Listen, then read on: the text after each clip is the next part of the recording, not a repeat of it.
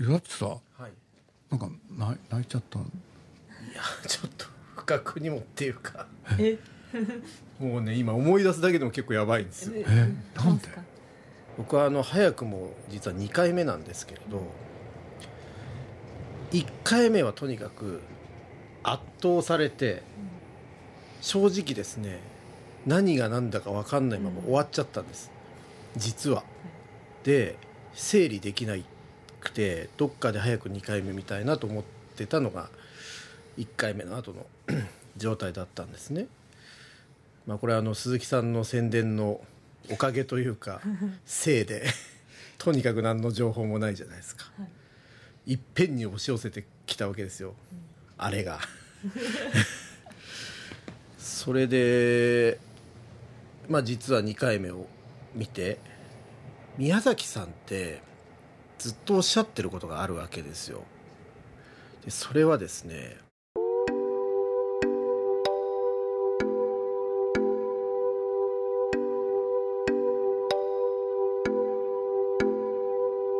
鈴木敏夫のジブリ汗まみれ。今週と来週は現在全国の映画館にて上映中の宮崎駿監督10年ぶりとなる長編アニメーション映画「君たちはどう生きるか」を見た感想を鈴木さんと語ります。出演は金城学院大学准教授の磯部純葉さん。日本テレビの依田健一さん。そして鈴木さんです。そのトトロを何回見ました？みたいなことを宮崎さんが言われた時にあのそんなのは何回も見ないで外で子供には遊んでほしいということをずっと言ってたわけですよね。で今日僕はその2回目を見てあれは宮崎さんの本心なんだなって思ったんですよ。なんで思ったかっていうとあの、まあ、要するにこっち側とあっち側っていうのはこの映画出てきますけどもあっち側っていうのはあのこれ人によっていろんな見方があると思うんで僕の見方ですよあくまで。要するにその宮崎さんが作ってきたもの作ってきた世界、えーそれが凝縮されてるわけですよね。そして考えてきたこと出会ってきた人とかそういうことのなんかこう、うん、縮図みたいなものがあっち側にあるようなに見えたんですよ。でそれをなんかあっち側に？あっち側に感じましたね。それはうん過去に宮崎さん作ってきた作品の表現も垣間見えたしその世界観っていうかそういったものが散りばめられてるように僕は感じたんですけどあのそっからその、まあ、後半でですね要するに君はこっちの世界にとどまってこの世界をが居心地が良くなるように、まあ、力を尽くせって言われるわけですよね。でそれを主人公の真人君は拒否するじゃないですか。で拒否してその自分の悪意っていうものも受け入れてより厳しい現実の世界に戻ろうとするわけですよね。であのその現実の世界に戻ってきた時にあの真人君のポケットにはあのあるこう人形があるんですけどその人形に対してこれはお守りだいうわけですよ。つまりその映画の世界あるいは非現実の世界にとどまらないで現実の世界で生きてほしいっていうのが宮崎さんの心からの願いですけど自分の作ったものはあなたのお守りになりますっていうメッセージだな思ったんですよ。それを感じてしまったんです。2回目見た時に、僕は僕はって宮崎さんがね、あなたが現実で生きていくためのお守りを作ってきました。って言ってくれたような。で実際にそうだと思うんです多くの人にとってね。なんかねそれを感じたらちょっとたまらない気持ちに。まあたまたま今日宮崎さんにお会いできたっていうのとかも影響してる気もするんですけど、うん、その宮崎さんがなんで「いやトトロ100回見るなら外でちゃんと遊んでください」って言ってたのかってそれ自分の作品のことを否定してるように僕は聞こえてたんですけどそうじゃないんですよね。それはお守りにはちゃんとなってるってことを宮崎さん知ってて。なんかねそれを思ったらもうちょっとあーってなっちゃったんですよ。すごい作品だなと思って。感極まったんだ。はい。私は今その1回目なので先ほど言われたみたいにあのまだ情報処理が できてない状況なんですけどただ今そのお話を依田さんのお話聞いてああそういうことかって言って今うるっときました。ちょっと今ああっていうそので今日宮崎さんにもお会いさせていただいてあこういう環境のねなんか中でなんかその、ね、今日いらっしゃったところがなんとなくこの映画の中にも垣間見れますし、うん、うんその今までその宮崎さんが作ってこられた作品が本当にその非現あの映画の中の,、うん、あの非現実の世界の中で本当に今までのなんて言うんでしょうキャラクターっぽいのも、うん、たくさん本当にそのまま凝縮されていたのであででもちゃんとここにねその心みんなの心とか想像頭の中にはその作品は残ってるし、うん、あのなんて言うんでしょう その守ってるから、うん、ちゃんと現実の世界で戦って生き抜いていくんだよってすごい力強いメッセージをもらったような気が、うん、今しましたね。あのねお守りだよっていう言葉で僕ねもうちょっと壊れちゃったんですよルイさんが。わっと思っちゃったんですよね。すごい凶暴な作品じゃないですか。本性を表したっていうか、宮崎さんがね。そのそれに圧倒されちゃうんですけど、最初。だからもう1回目はね、何が何だか分かんないままもうだったんですけどね。そのアオサギが本当に初めはちょっと憎いようなそういうキャラクターだったのに、だんだん愛着が湧いてきてあかわなんかね憎めない、うん、すごくいい キャラクターだなって思うと同時に私も、まあ、鈴木さんと10年ちょっと、あのはいあの知り合ってるのでなんか本当に似てるなっていうのは思いました。あのね今日似てるなっていうかそのなんて言うんでしょうね。ただ今回の映画であの思ったのがその最初のその男の、まあ、真人が、まあ、学校に馴染めないというかそういう時にあのその後、まあじねちょっと自分であの、まあ、傷つけるような感じあるじゃないですか。でそういう葛藤とかのシーンがそのちょうどなんていうんですか私もまあ息子がいるので、あそのちちょうど小学校入ってあこういうあなんかこういう葛藤っていうのがすごく今わかるので、あそういうのをすごくあこうやって作っね、あのリアルに うん、描いてるかなっていうのは思ってでそれが結構意外だなって初め思ったんですね。映画が今までのその宮崎さんの映画としては結構私の中ではあ今までとなんかちょっと違う感じがするっていうのが思ったんですけど、うん、ただその中でだんだん、うん、非現実の世界行った時にあジブリのこの映画だっていうその今までのが、うん、出てきたなっていうのが、うん、思いました。だから結局その以前 NHK のね荒川さんがドキュメンタリーで追ってる時宮崎さんポロッと言ってたことを僕覚えてるんですけど、要するに周りはあの続編とか、またトトロみたいなものとかやややらないんですかって聞かれることがあると、でそれはトトロがあるからもういいじゃんっていうのはこれ宮崎さんの作家としての多分本質っていうかだなと思うんですよね。で要するに毎回新しい表現を見つけようとする。で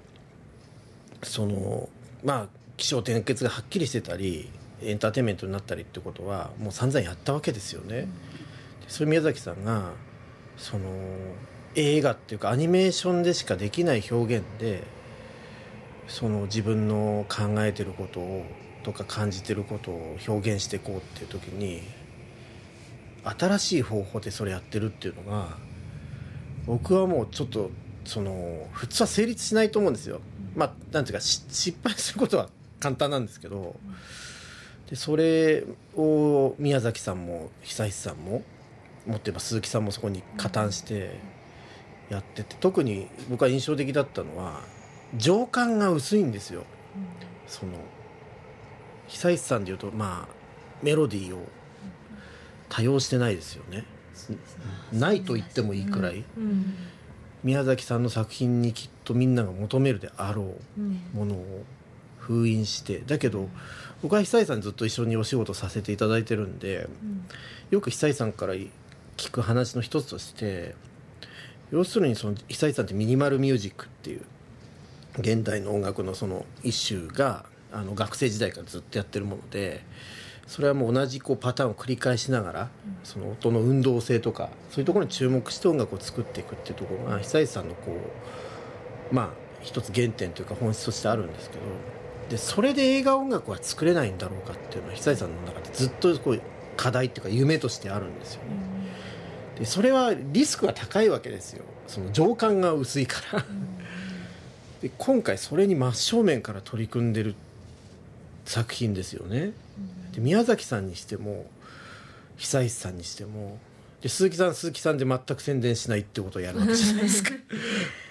そうすると、まあ、このキーマン3人がこの後に及んで全く新しいことをやって。まあ、深くにも僕はその深いとこ刺さってしまったわけですよね。それは本当にちょっと驚いてます自分でも。すごいなと思いましたね。いやまあ2回見てほしいですね。そうですね。できれば。だそう思って、そのさっきのような見方を僕はしちゃったので、主題歌もそうやって聞こえてくるんですよ、歌詞がね。うん。そのちょっと正確に僕は覚えてないですけどその脳かけなんか風をこう切ってみたいな、でその誰かに会うためにみたいなね、うん、それはだから現実のね世界の中に降りてった時の話ですよね、やっぱりね。なんかそこもつながってるなと思っちゃって、原作を尊重した主題歌だよね。はい。うん。主題歌らしい主題歌だと思いました、ね絵コンテの中からそういう言葉をいっぱい引っ張り出したんだなと思って、米津君はね、それにもなんか拍手を送りたくなるような、宮崎さん自身も何回も何回も聞いてましたよね。あそうですか、はい、音楽はい、音楽。すごい気に入ってらっしゃって、なんかその音楽を聴きながらあの部屋でこう読書してたり、なんか。今までいろんな監督名監督と言われる人たちが年齢を重ねてから撮る作品ってまあちょっと難しいものが多いじゃないですか、そのまあ若い頃に作ってた作品でみんなが喜んでたものとはまあよくも悪くも明らかに違う、でその違うっていうのはどちらかというとなんでこういうのを作るようになっちゃったんだろうなって思っちゃうことがどちらかというと多いんですけど、宮崎さんのそのまあなんてんですかねあのうーん本性をまだむき出しにできる。すごく僕1回目もしかしたら感じられたかもしれないですけど生理的にもわって思う表現が多いじゃないですか、うん、うん。でそういうことももう厭わずに。やってくるでしょ、はい、だってああいう表現をいっぱい入れたらね、はい、お客さんがどう思うかなんて一番知ってる人じゃないですか。でもやるわけでしょ。やってます。それがすごいですよね、うん、例えばカエルがねドドドドッと来たりね、うわって。ね。うん。ペリカンたちにグワってそうあの噛まれたりね。ねうんうん思い切り糞がついて魚をかさばいてみたりね。血の量だってちょっと多めじゃないですか、てね 初めのそうあれも衝撃だだったんですけどね。うん。でそういう表現をしたらどうなるかって分かった上でやってるわけでしょ、うん。ねすごいですよね、うん。一回目なので最初そのあすそっちもすごくインパクトが強くて、うん、でもその最後の、ね、今よ矢田さんの話の2回目のこの聞いてあ全部もうそれが消されるくらいのなんか、ね、中身の深い、うん、本当に今までの本当作品のもう集大成ではないけどもうすごい、もう詰まった本当に素晴らしい作品だなっていうのが、うん。僕の見方は本当一個なんでこれ全く違う感じ方も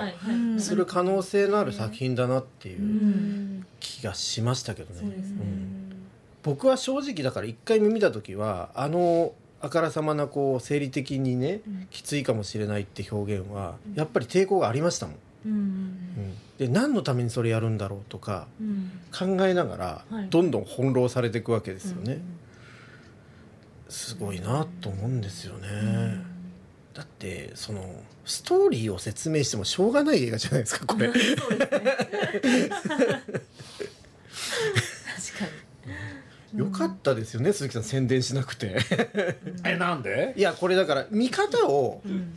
つまり宣伝する側が決めるのはよくないですよ。うん。なるほど、うん。捉え方がいろいろそう。うん。うんキャッチコピー一つ取ったって、うん。だってここんな映画ないんですから、ない、うん。ない。ポスター1枚だけ。もう今今見ればこれだって情報量多いと思っちゃう。これでもだからそれによって僕もだからいろんな人とねこの映画どう思ったかって語ってみたくなりますもんやっぱり。そうですよね。うん。できっとね全否定する人もいますよやっぱり。なるそのくらいやっぱ衝撃度がある。はい。はい。こじんまり最後最後じゃないかもしれないですけど、あのね、最後にしてほしい。まあね年齢を考えると現実的にはってあるかもしれないですけど、まああの年齢でっていう。うん本当にでもこれは鈴木さんに僕は感謝しなきゃいけないのは、宣伝していただかなくてよかったなと思いますけどね、そう言っていただけると嬉しいです、だからそれがだって目的だもんね。はい。余計な情報を入れないで見ていただくって、うん。だから内容は一切伝えないって事前にね、やっぱり宣伝予告編の作り方一個取ってもこの映画の見方っていうのは一つ方向性示されちゃうと思うんですよね、どこのシーンを抜き出すかとかにもよるし、ん。だけどそれが全部フラットに押し寄せてくるわけだから、これはちょっとね、だってわってこう思いましたよね正思直いました。なので最初のあの本当に見終わった直後の感想はもう一回見ていいですかと ね。もう一回見たいですと思ったので、率直に。うんですね。僕ねだから1回しか見てない特にあの制作に携わってなかった、はいはい。あのジブリのスタッフの人とね、うんつまり絵コンテとか書いてるはい方じゃええ作画とかやってる人たちじゃない人ってね、割といきなり見たのに近い人たちの方が仕事相手として僕多いので、はいはい。どうでしたってねその聞くことあるんですけど、はい。みんなねなんとなく口を閉ざすんですよ。あのあの難しいでななぜかっていうと「でなんでですか?」ってねとね説明できないんです。う。まくそう。本当にお母さんからのメッセージってあったじゃないですか、あの中身ってもう。一回見たいんですけどもう。ん手紙の内容がまたその再会した時はいにまたもう。一回見るとよりあそこのそのなんて言う。んでしょう。親親子という。かそれもまたあの母親が見てもあグッとくるんだろうなっていうのはすごく思って。うん、なのでそのなんていうんですか子供は子供でまたいろんな、ね、違う衝撃がたくさんあると思いますし、うん。大人は大人であってで今母親でちょっと子育て中のお母さんが見るとまた考えが違って、うん、そういう要するに宮崎さんの作品における「母と自分」っていうテーマってずっとありますよね。でそのこれはトトロから始まって、まあ、もう少しと母性と自分みたいなところがあるじゃないですか。でそのある距離感がずっとある中でそれをどうにか縮められないかっていうこうもがきみたいなところがなんか通底してるような気がするんですよ。僕の印象だとそれはポニョでねなんとか解決を試みたんじゃないかと思っているんですけど、ポニョはね最終的にはもうちょっと宗教的な感じになってしまって、うん。あの決着はついてないなって感じがしたんですよね。でも今回ねその別々の扉に戻っていくじゃないですか、お母さんと。あれね僕ちょっと感動的だったんですよ。うん、なんかお別れじゃなくてうんまた会うために別れるっていう一個決着をなんか見たような気がして、この宮崎さんの「母と自分」シリーズの、はい。こんなことね他人に語られるの大きなお世話だと思うんですけどなんかそういう自分でもね人って自分の中にあるこうわだかまりとかなんとかっていうことに人生の中で決着をつけたいってどっかでずっと思ってる。あるいはすっきりしたいって思ってることに対して、なんかそれをやったのかなっていうこう。あれ何なんですかね鈴木さん。宮崎さんがそのは母親像みたいのにこうずっと執着して描いてるのって。あのいろんな理由は言えるんだけどね、何しろあの宮崎家って子供は男4人。何番目の？に彼は2番目なんです。あ2番目なんですか。で、ねまあ、もちろんお父さんとお母さんがいたんだけれどお母さんがねね彼がもう本当に子供の時病気になっちゃうのよ。それでまあずっとね長い入院生活。そう家のことをね全部やんなきゃいけなかった。その兄弟でね。あのなね分担して。そうするとねやっぱりそこでなんとなく気になるのは一体この人は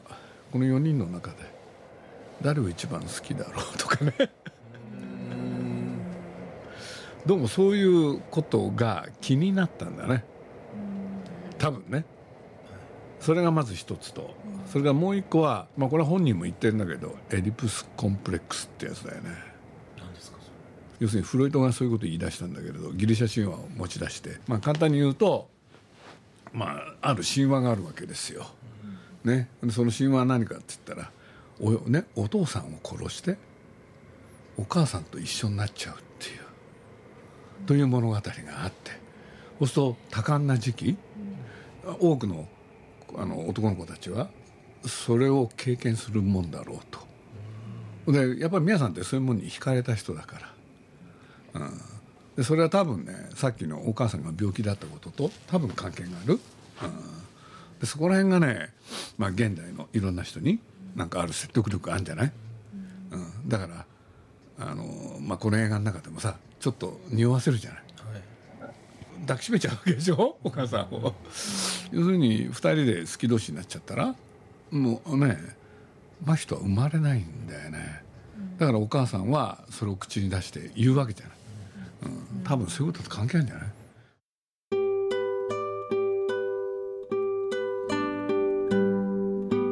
君たちはどう生きるかについての座談会の模様いかがだったでしょうか？この続きは来週お送りします。来週もお楽しみに鈴木敏夫のジブリ汗まみれこの番組はウォルト・ディズニー・ジャパンローソン日清製粉グループ au の提供でお送りしました。